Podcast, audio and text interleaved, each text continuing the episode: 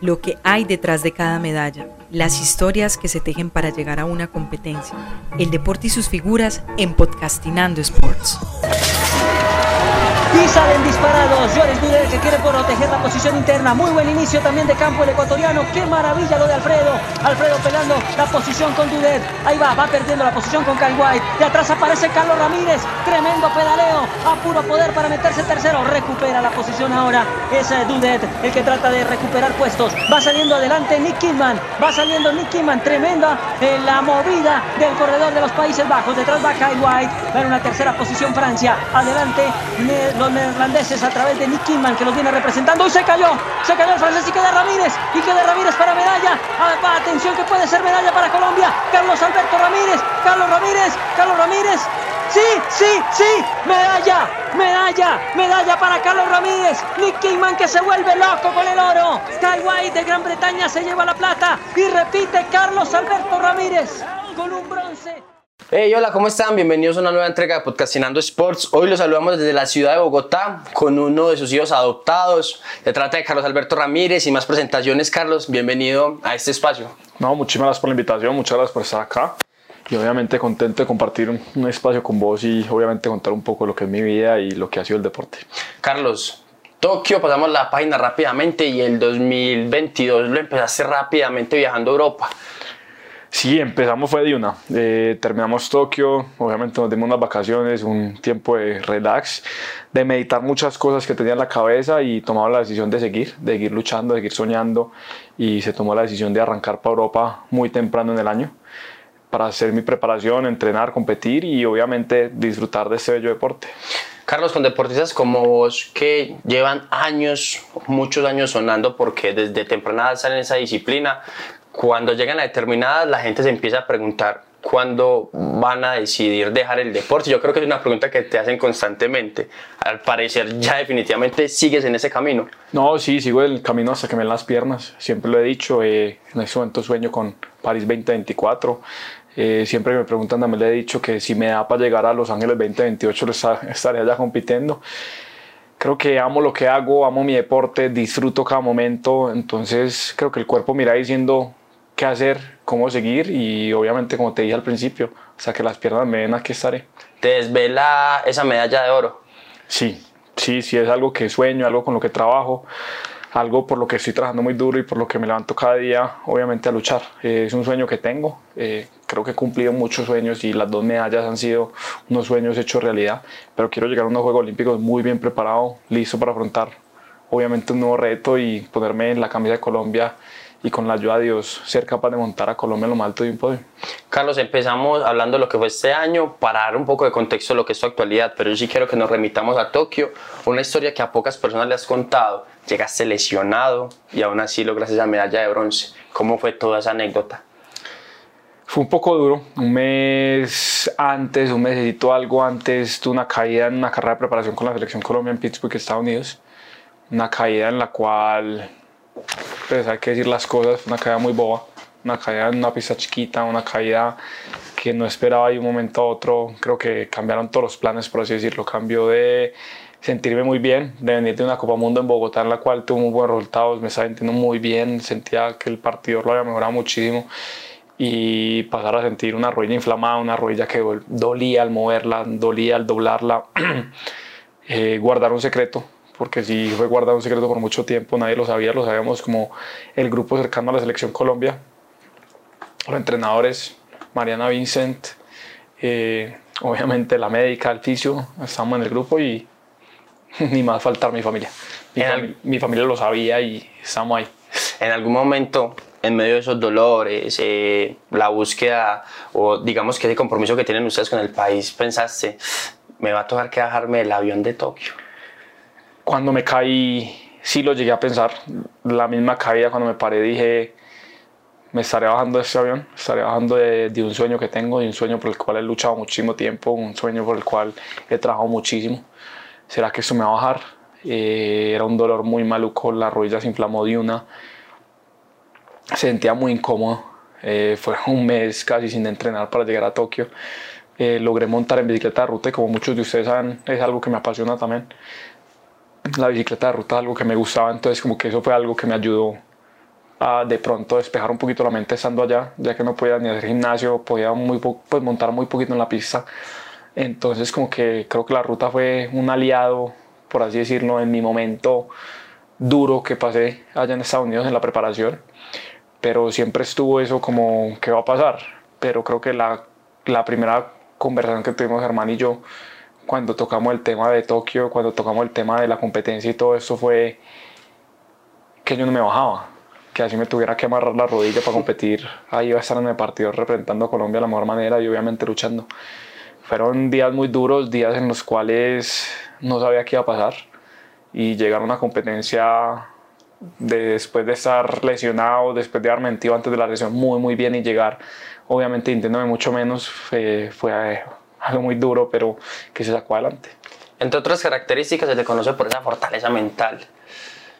¿Cómo llegaste con la cabeza ahí al, al, momento cumbre, a empezar las mangas, al sentir todavía el dolor, al, al ver que tal vez querías desen, desenvolverte de, de, alguna manera en la pista, pero la pierna no te daba?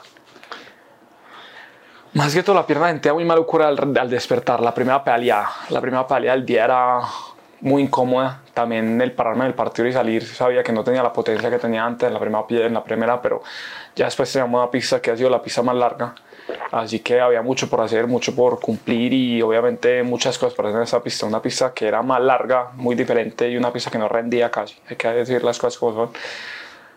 Pero creo que volví a llegar con la misma mentalidad que llegué a Río.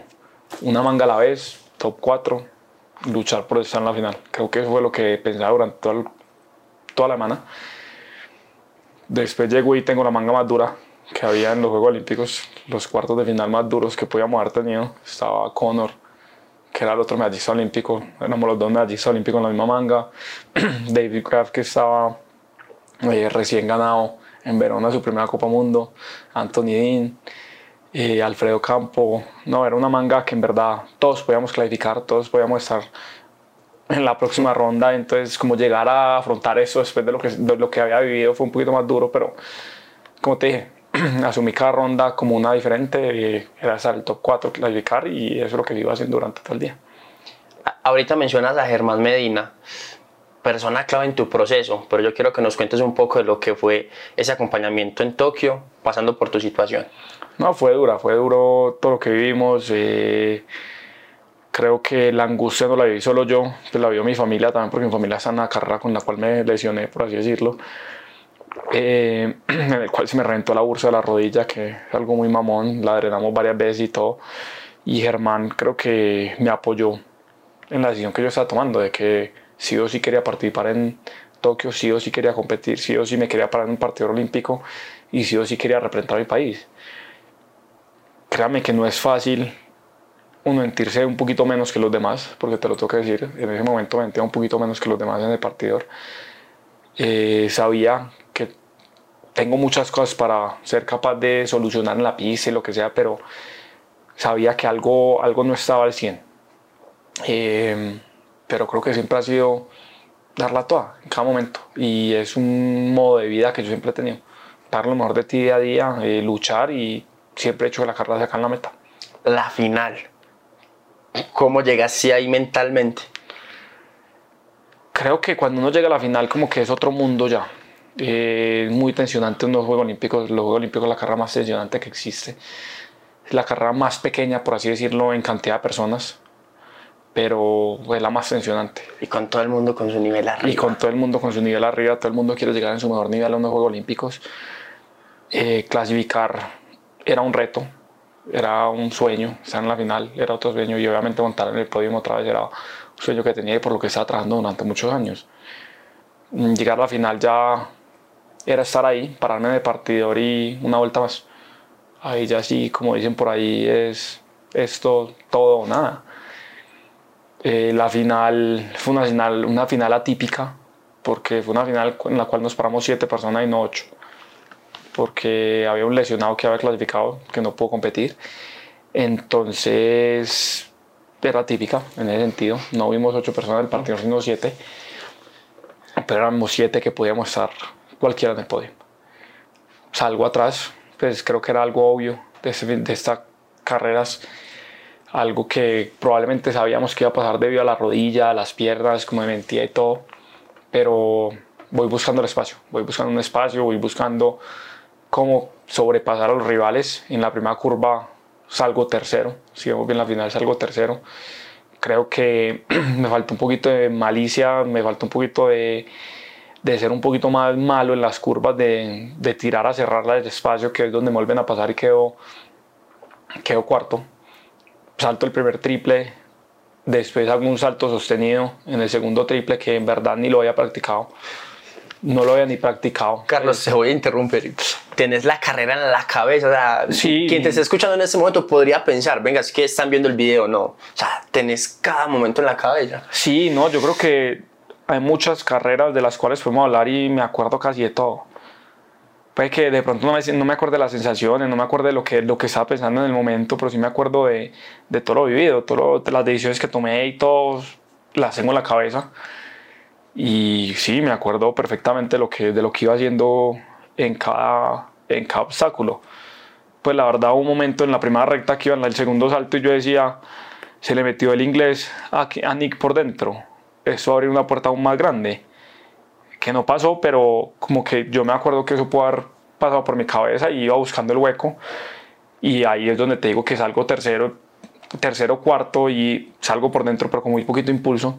Salto, después hago el triple, segundo que salto y caigo con sostenido que en verdad no lo había practicado y, y es una de las cosas que más dificultad me da a mí por hacer. Salto en manual es algo para mí muy duro y algo en lo cual no estoy en mi zona de confort ni me siento como bien haciéndolo. Pero salto y hago manual y me rinde lo suficiente como para seguir en el, en el paquete. Ya en la segunda curva que parecía un velódromo porque la curva no pedaleaba más que en cualquier otra curva en el mundo. Eh, creo que tomo la decisión de intentar irle por fuera a Joris. Lo, lo busqué en toda la carrera, pues le mostré la llanta por donde iba, lo, to- lo toqué varias veces. En la tercera recta creo que lo toqué dos o tres veces, intentando como buscar que me dejara pasar. Yo era un, un rival que es duro de pasar, ya lo había vivido aquí en, en Bogotá, en donde no fui capaz de sobrepasarlo en la segunda curva y me cerró la curva como era. Eh, lo toqué varias veces y en el step up, en el metamorro grande, lo toco en el aire como para ver si soy capaz y pego. Y ahí, pues, tengo que ser sincero, dije, se me fue la medalla. Pues, se me fue, pues, ya ahí mismo lo pensé, se me fue la medalla y después como que salto un poquito para afuera y es como cuando me le pongo al lado y cuando él se cae. Ahí ya creo que me nula un poquito porque no sé qué pasó exactamente. Eh, fue un momento de solo, solo intentar hacer un quite porque si no me iba yo también con él. Se me cae al frente, literalmente al lado, y es cuando yo digo, ¿qué pasó aquí? Pues eh, se me olvidaron abrir las puertas de la medalla. Eh, la última recta creo que éramos tres peleando por estar ahí. Venían dos de atrás que no se enredaron tanto con la bicicleta como yo.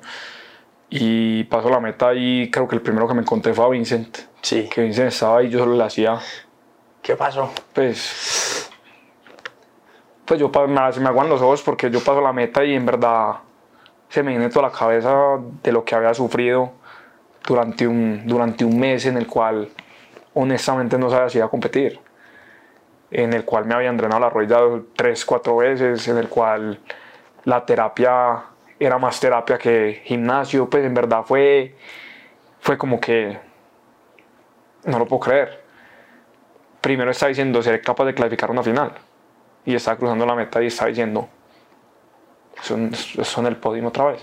O sea, ambas son medallas olímpicas, pero sin duda alguna yo creo que la de Tokio Son, tremendo. son muy diferentes las dos, pero las dos tienen un significado absurdo, tanto personalmente como deportivamente. Río también fue muy duro para mí porque fue un, unos Juegos Olímpicos en los cuales había tenido muy buenos resultados ese año. Había tenido una muy buena carrera en Medellín en el Campeonato Mundial. Y por X o Y razón llegó sobreentrenado a Río. No llegó en mi mejor nivel tampoco. Pero te decía al principio de la, de la entrevista y del podcast que quiero llegar preparado a mi mejor nivel a París 2024. Quiero llegar listo para afrontar cualquier cosa y, soñar, y luchar por mis sueños. Que mi sueño es estar montado en el podio y estar en lo más arriba. Y estás convencido de que lo puedes lograr. Estoy convencido de que estoy trabajando muy duro para hacerlo y que lo puedo lograr. Pues créame que estoy trabajando muy, muy duro. Tengo como las ganas, que tenía cuando era chiquito. Eso estaba hablando hoy en la pista, que estaba en verdad tocando de tema y decía que estoy mucho más animado que antes.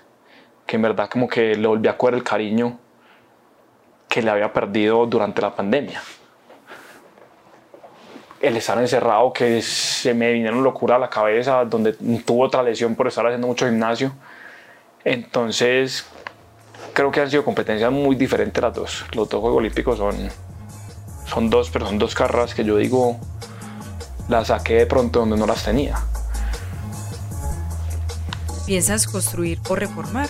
En el depósito de materiales Pablo Múnera te llevamos los materiales hasta tu casa. Llámanos ya al 313-759-0663. 313-759-0663. Todo lo relacionado con el deporte de las dos ruedas lo consigues en el almacén BMX Racing. Cascos, bicicletas, protecciones y más en un solo lugar. Visítanos en la pista Antonio Roldán Betancourt de Belén o comunícate al 310-452-5505. 310-452-5505. Esto es Podcastinando Sports. Carlos, yo quiero que retomemos Tokio. Sí, miras a Vincent después de cruzar la final, celebras con Germán, celebras con todo el cuerpo técnico de la selección Colombia pero quien te conoce y ha visto eh, cómo has desarrollado toda tu carrera sabe lo que significan tus papás. ¿Recuerdas cómo fue esa primera conversación con ellos tras la medalla? Eh, sí. Le dije a mi papá que yo no daba un peso por mí. O en serio. Le dije, para llegar a los Olímpicos y no daba un peso por mí, no, no confiaba. Pues que se me dan en lágrimas porque me acuerdo como eso y mi papá me dijo como, yo tampoco pues eh, yo le si me hubiera preguntado a un amigo, apuesto por vos para una medalla en Juegos Olímpicos, creo que yo hubiera dicho que no. Porque las cosas estaban en ese significado de que me sentía menos, no me sentía de la mejor manera, no sentía que estaba en el nivel que llevaba durante todo el año, entonces yo decía como, como, ¿qué pasó? Pues como entonces mi papá y yo lo, lo, hemos hablado mucho tiempo después, nos sentamos a hablar cuando estamos sea, tomando unos vinos en la casa o tomando un café o lo que sea, se toca el tema. Y, creo que no lo esperaban. Se disfrutaron la, la, final en mi casa porque creo que toda mi familia estaba allá junta. Eh, me cuentan que mi papá se fue a ver la carrera como en otro lado, no donde estaba todo el mundo. Pues ellos sabían lo que yo estaba viendo. Eh, todos los colombianos estaban viendo la carrera diciendo, uy, vamos con toda, pero en verdad creo que los que sabíamos lo que estaba pasando éramos muy contados, contactos con la mano, que creo que, si no estoy mal, conté fue en la entrevista después de la final. Así es. Cosa que no había hecho durante toda la carrera. Cosa que habíamos hablado también Mariana y yo antes de competir. Durante el viaje que hay fotos por ahí donde voy en silla de ruedas con la pierna levantada y Mariana empujándome Sí, eh, porque de hecho durante esos días en Tokio uno los veía, era más como en plan, soyémonos también en Japón. O sea, los veía jugando, los veía con el kimono. Por allá hay una foto con Vincent que tiene una espada. O sea, como que los veía, no salen en el propio paseo. Nos disfrutamos, creo que nos disfrutamos el ambiente también. Y estuvimos en una ciudad en las afueras de, de, de Tokio, pues como a dos horas y media, eh, que en verdad nos atendieron como pues por decirlo entre poquitas palabras como unos reyes. En verdad hicieron todo lo posible porque nos sintiéramos en casa. Una pista chiquita, pero en la cual lo que dijéramos lo hacíamos, en la cual disfrutaron con nosotros, vinieron unos niños a dar entrenamiento, nos desearon suerte, nos gozamos lo que estamos viendo, pero sabíamos lo que íbamos. Allá yo podía montar ya, ya podía entrenar, ya estaba empezando como a hacer todas mis cosas y obviamente estaba en un momento de que yo decía, quiero entrenar, quiero darle muy duro, pero no puedo cometer ningún error en el entrenamiento porque ahí sí es verdad que, sí es verdad que para la casa, por así decirlo. Entonces durante todo ese tiempo como, como ir viendo la evolución obviamente de, de la rodilla, yo corrí con la rodilla que parece un balón, pues yo le hacía así, por ahí tengo un video, yo le hacía así y se movía todo el líquido que había dentro de la rodilla. Pero era gozarse el momento gozar lo que estamos viviendo y vivir el día a día. Eso es lo que estamos intentando dar antes y como de pronto bajar un poquito el estrés y lo que es una competencia de este nivel. Carlos, sobre ustedes, por todo lo que han hecho, siempre están los ojos encima, siempre hay unas expectativas muy altas. ¿Se sienten con esa responsabilidad de seguir dándole triunfos al país? ¿O cómo sientes que estás en este momento respecto a ese hecho de estar ganando constantemente? Yo creo que la presión se la pone más uno que el país como tal. Uno quiere estar adelante, uno quiere representar a Colombia de la mejor manera, uno quiere darle alegrías a los más de 44 millones de colombianos que somos. En verdad, uno quiere demostrarles a todos que Colombia puede, que en Colombia somos unos luchadores y unos soñadores que somos echados para adelante, somos personas que trabajamos por hacer realidad nuestros sueños y eso es lo que nosotros queremos inculcar. Más allá de los triunfos y eso, nosotros queremos que todos los colombianos, todas las personas, todos los niños que nos están viendo, crean que los sueños sí sean realidad. Porque es que nosotros lo hemos hecho, lo hemos logrado. Queremos que el niño chiquito, que yo me encuentro entrando en una pista, que me saluda y me pide una foto, que él también crea que puede llegar a hacerlo. Es muy curioso porque ayer un niño me dice, quiero ser como tú. Y yo le decía, no, tienes que querer ser mejor que yo pero a veces uno siente como que también los no los dejan soñar lo suficiente y como que les dicen tú vas a llegar hasta tal punto y no dejen que los niños escojan hasta dónde quieren llegar o qué quieren hacer de su vida. Déjenlos soñar y obviamente acompáñenlos gracias a Dios yo tuve una familia que me acompañó desde chiquito y yo les dije quiero llegar a ser campo mundial juvenil en la categoría Reinvente y después me voy a estudiar lo hice terminé el campeonato mundial y le dije a mi papá no quiero soñar con unos Juegos Olímpicos. Llegué a Río y iba a empezar a estudiar porque empecé a estudiar. Y dije, quiero ir a Tokio. Y así sucesivamente. Los y después de Tokio quiero estudiar y ya. No, y, y, también quiero estudiar y voy a terminar mi carrera algún día. Pero en este momento estoy dedicado a mi deporte y es algo que me apasiona, que amo y que mucha gente puede decir que es mi trabajo. Pero en verdad yo no estoy trabajando porque es que yo estoy disfrutando lo que hago. Y por ahí dicen que el que ama lo que hace no tiene que trabajar ni un día en su vida. Entonces es lo que yo hago, yo vivo mi vida, disfruto mi deporte y me la gozo, me gozo desde que me levanto a entrenarse, a, a sacarnos la madre en el gimnasio, porque literalmente lo que uno hace, o ir a sufrir dando vueltas completas en una pista, cualquier cosa uno la goza. Y es lo que estamos, pero por eso te decía que la presión es más de uno. Obviamente uno quiere darle alegrías al país, quiere darle alegrías a todo el mundo. Y créame que cuando uno lo logra es muy satisfactorio pero también cuando no, es muy duro. Porque uno quiere estar ahí y uno sabe que lo puede hacer. Pero en la vida no todo es perfecto a veces y hay que siempre salir adelante y con la cabeza en alto. En BMX Antioquia tenemos inscripciones abiertas durante todo el año, pensando en formar campeones de Antioquia para el mundo. ¿Quieres que tu hijo sea el más rápido de la pista? Escríbenos al 300-638-7302. 300-638-7302. Todo lo relacionado con el deporte de las dos ruedas lo consigues en el almacén BMX Racing. Cascos, bicicletas, protecciones y más en un solo lugar. Visítanos en la pista Antonio Roldán Betancourt de Belén o comunícate al 310-452-5505. 310-452-5505. Carlos, hace unos segundos mencionabas que cuando a veces no se dan las cosas es muy duro. Yo no sé si quedaste con esa sensación, pero quienes tuvimos la oportunidad de estar ahí en la tribuna y en, caso, en el caso de los periodistas que pudimos estar ahí en la zona común compartiendo un poco con ustedes, en la Copa Mundo que se realizó en Bogotá. Lograste podio y se notó feliz, claro, es un podio en una Copa Mundo, es un podio en casa, pero expresaste que estabas convencido de que querías ganar ese oro. Sí, sí, eh, lo quería ganar, lo tuvo en un momento, por así decirlo, lo pensé que ya lo tenía, pensé que lo iba a lograr pasar y más que el día, el día anterior había cometido un error y me había tocado parar en la carrera porque el manubrio estaba totalmente adelante, entonces no puede continuar. Sabía que lo podía hacer, pero bueno, como decía, eh, a veces se dan las cosas, a veces no. Eh, yo era un corredor que, como te decía ahorita hablando de la final de Tokio, alguien que anda muy bien, la pista es muy difícil de sobrepasar. Tuve la oportunidad, pero me cerró la puerta y así es esto es el bicicross y sí, quería ganar. Eh, no me había ganado una Copa Mundo en ese entonces. Habría sido mi primera victoria, entonces como que la quería y me hubiera encantado que hubiera sido en casa, al frente de todas las personas que estaban presentes ese día. Eh, fue un resultado muy bueno, segundo puesto un, un podium, pero sí se quería, sí se quería estar ahí, fue de pronto un sinsabor por ese lado, pero en verdad estoy muy feliz, en verdad lo disfruté, lo gocé y lo gocé con mi familia. Cuando no se hace el resultado que esperas, ¿pasas rápidamente la página o cómo llevas ese proceso?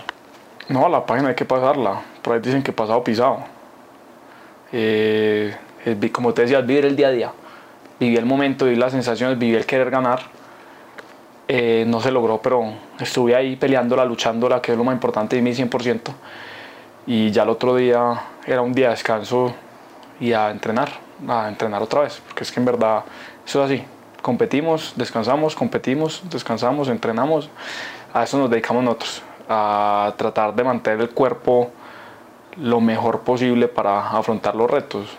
Es que creo que hasta mi papá y yo tuvimos una cosa que nosotros a veces parecemos caballos de carrera que los sacan a competir y después los vuelven a guardar y solo los sacan como para entrenarlos y para dar vueltas. Y entre comillas un deportista se vuelve algo por ese estilo. Uno quiere estar siempre en su mejor nivel. Ahora se viene una doble oportunidad, si es que lo estás viendo así. Se vuelven a realizar dos Copa Mundo, otra en, el, en un contexto similar, porque otra va a ser Bogotá, es un inicio creería, creeríamos mucho que ya para empezar a puntuar hacia París, aunque todavía la UCI no ha sacado esa resolución.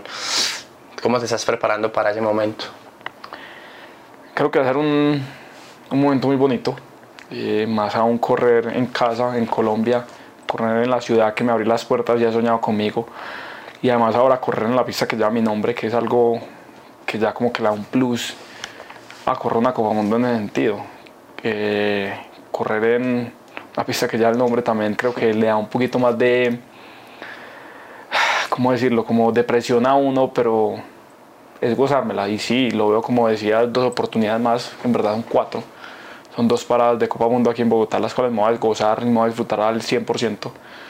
Eh, esta vamos a tener público, tener mucho público en las tribunas, estoy seguro, porque ahorita sí podrá entrar todo el mundo que quiera las competencias y sé que aquí en Colombia hay muchos fanáticos del deporte y tendremos las tribunas llenas. Así que preparándome de la mejor manera y obviamente gozándomela. Aún no sabemos si va a ser el principio de la puntuación olímpica. Si no lo va a hacer, vamos a ver. Vamos a ver qué sale es dentro de poquito que supe que la UCI tiene que sacar este comunicado y sabremos qué va a pasar. Obviamente una oportunidad que se nos abre a nosotros los colombianos. Creo que Colombia quiere tener una Copa Mundo en el circuito durante todo el tiempo, entonces va a ser bonito competir en casa y competir al frente de todos los colombianos. Carlos, seguramente durante muchas noches desde lo deportivo te has acostado lleno de satisfacción, pero ¿cómo fue acostarse esa noche en la que la pista El Salitre pasó a tener el nombre de Carlos Ramírez?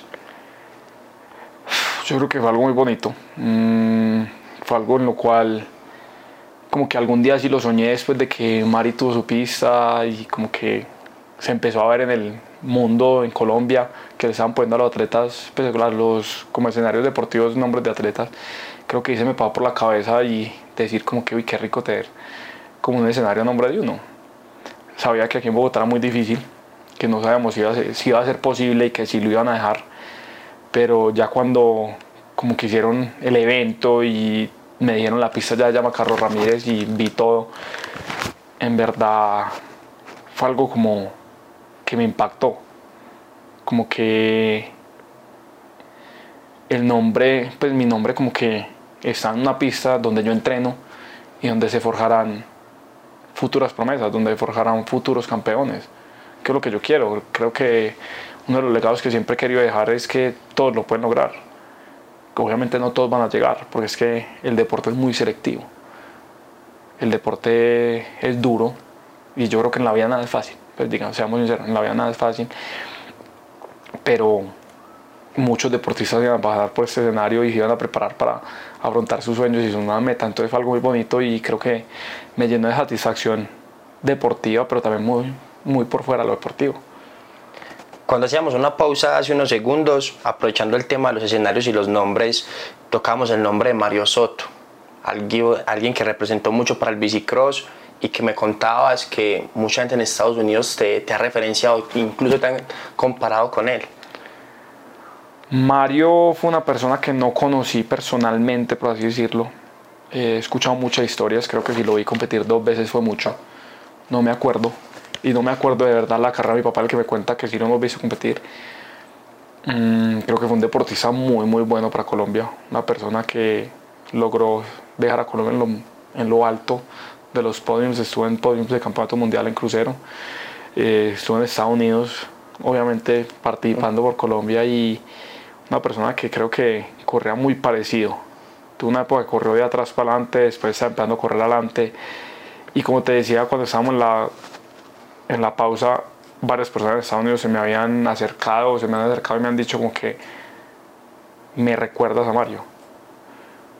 Me recuerdas a, a cómo montaba, a su forma de ser. Creo que hasta la misma mamá una vez me lo dijo en una carrera que tuvieron aquí en Bogotá, en un ¿Cómo es que llaman las carreras? ¿Distrital? No, una carrera que hacían una vez al año y era como una invitacional. Ok. Y en una de esas carreras, una de las premiaciones era una carrera de Mario, una camisa de Mario. Pues como que todo el que ganaba la categoría le daban una camisa de Mario. Yo creo que yo quería más ganar para ganarme la camisa que por, que por ganar como tal. Y creo que fue cuando me entregó la camisa que me decía como que me recuerda a mi hijo. Y pues como que yo no puedo hablar tanto de eso, pero ha sido una persona que creo que impactó el bicicross colombiano una manera muy grande. Hablando de impactos y e impactar nuestra disciplina, tenemos que mencionar a Mariana. Lo que sucedió en Tokio, yo creo que de algún modo u otro, si ya ustedes eran unidos, definitivamente estrechó ese lazo por completo. ¿Cómo ha sido atravesar todo lo que ustedes han atravesado juntos y cómo es la relación con Mari hoy por hoy? Creo que Mari y yo hemos atravesado momentos de nuestras vidas de todo momento. Ya, también han tenido sus amores y odios. Sí, pues hemos estado en todos momentos y creo que eso nos ha, nos ha acercado mucho más. Eh, como te decía, en la vida nada es perfecto. Pues todo, todo tiene sus altos y sus bajos. Nos conocemos desde que somos chiquitos y la historia que me cuentan a mí como conocí a Mariana y a su familia fue en el Mundial del 2002 que la tumbé en la primera curva en la primera vuelta. Y esa es la historia que me cuenta a mí. Yo tenía 8 años, no me acuerdo. Y que cuando me acercaron a preguntar qué, qué, qué había pasado, que yo respondí que yo quería saber que sentía tumbar una campana mundial. Algo así. Ah, bueno. O fue, o fue, algo, o fue algo por el estilo. No, Pero esa respuesta sí sería de Carlos. Sí sería muy de Carlos. a mí no me gusta tumbar a la gente. Pues yo, yo, te digo, a mí no me gusta tumbar a la gente. No, aunque lo digo más desde, la, desde Sí, lo sí. irreverente que sos. Sí, sí, pero, pero a mí no me gusta tumbar a nadie. Yo, yo no tengo ese lado, pero de pronto respondí así después de haberlo hecho, pero por equivocación. Yo no creo que yo haya tenido en verdad la intención de, de ir a tumbar a Mari. Pero desde ahí somos casi familia. Pues hemos viajado juntos, vivido juntos, competido juntos. Hemos pasado por momentos desde que yo tengo 8 y ella tiene 10, casi 11, hasta ahorita que yo tengo 28. Te imaginas todo lo que hemos vivido juntos. No sé cómo habrá sido exactamente ese tema o cómo fue, pero, pero así empezó, así empezó una amistad que ya lleva muchísimo tiempo y que últimamente estamos mucho más cercanos que nunca. ¿Qué crees que les ha aprendido a Mariana? A Mari le he aprendido de todo, pues de lo soñadora que es, de lo guerrera, lo luchadora, que lo que se propone lo cumple. Y creo que eso también me ha servido durante mucha parte de mi carrera. Creo que nos hemos ayudado mutuamente a crecer como personas y como deportistas y creo que lo seguiremos haciendo por mucho tiempo. Carlos, para, para ir cerrando este espacio, quiero preguntarte, ¿qué piensas del futuro del bicicross colombiano, de esos deportistas que vienen detrás de ustedes? Creo que el deporte o el bicicross en Colombia siempre ha sido una potencia, siempre ha sido un deporte que ha mostrado lo que somos capaces, lo que, lo que somos al mundo entero, que le hemos demostrado al mundo que el colombiano es un echado para adelante, un guerrero, un luchador y un soñador. Creo que vienen buenas promesas, buenas personas que quieren seguir representando a Colombia de la mejor manera y que quieren que el bicicross siga pegando fuerte. Obviamente los años nos dirán, el tiempo nos dirá qué va a ir pasando y quién será cada quien, pero creo que tenemos una muy buena gallada que viene y que está soñando y obviamente guerreándosela por estar adelante. Hablando de esa nueva camada, yo creo que esa pregunta hace rato te la quería hacer. ¿Cómo es cuando determinados corredores que viste crecer, que te, tú le llevabas 3, 4, incluso más años, ahora se paran contigo en el partidor y son tan atrevidos de, entrar contigo en un peralte, de buscar ganarte, o si en algún momento lo han logrado, ¿cómo, cómo es tramitar? Es que este, este man era un niño y hoy ya va codo a codo conmigo. Creo que uno va creciendo y uno se va volviendo ese adulto que tarde o temprano tiene que parar en élite con, con la persona que admiraba o con la persona que, con la que competía o con, o con el niño que uno a veces veía que iba creciendo. Eh, en élite todos somos iguales, creo que en el partido todos somos seres humanos que queremos lo mismo. Entonces es bacano, es bacano ver como el deporte sigue creciendo, sigue mejorando y sigue evolucionando. Mm, yo fui ese niño, fui ese niño que en mi época con 15 años me paré en un partido con los élites. Cuando, cuando me iba a entrar como a la categoría 16 años, que empezaba el año con 15, pedí que me dejaran competir con los élites y fui el niño que me paré en el partidor soñando con, con ganarla a todos los que están al lado. Obviamente al principio creo que un poco tímido, pero después del primer error que cometí y me quedé fuera de la final por, por no hacer un sobrepaso de la mejor manera, por decir, uy, no, es que este es el que, el que admiraba antes. Creo que desde ese día dije que en la pista no vuelvo a admirar a nadie, sino que todos son mis rivales y todos son las personas con las que compito. Carlos, dos preguntas para terminar. Desde lo deportivo, ¿qué sientes que te falta? Para decir, mi paso por el bicicross fue todo lo que yo soñé. Creo que me faltan muchas cosas, sueños hay por cumplir muchísimos. Eh, siempre me pongo metas más grandes, siempre sueño con más cosas, entonces creo que hay varias cosas por cumplir. Fui campo mundial juvenil, no lo he logrado hacer en élite y algo con lo que sueño, algo con lo que quiero hacer y por lo que he soñado y trabajado muchísimo. obviamente creo que todo deportista sueña con una medalla de oro olímpica y es un sueño que yo tengo. He logrado dos bronces que gracias a Dios se me han dado las cosas y la lucha hasta el final por tenerlos y créanme que no han sido fáciles, pero sí sueño con tener un oro. Es algo con lo que he soñado, por lo que estoy trabajando y creo que todos lo queremos. Todos queremos eso y eso es algo que el deportista siempre va a querer, estar nomás arriba de un podio y escuchar el himno de su país. Eh, quiero ganar más Copa Mundos. Ya logré ganarme mi primera, pero quiero ganarme otra.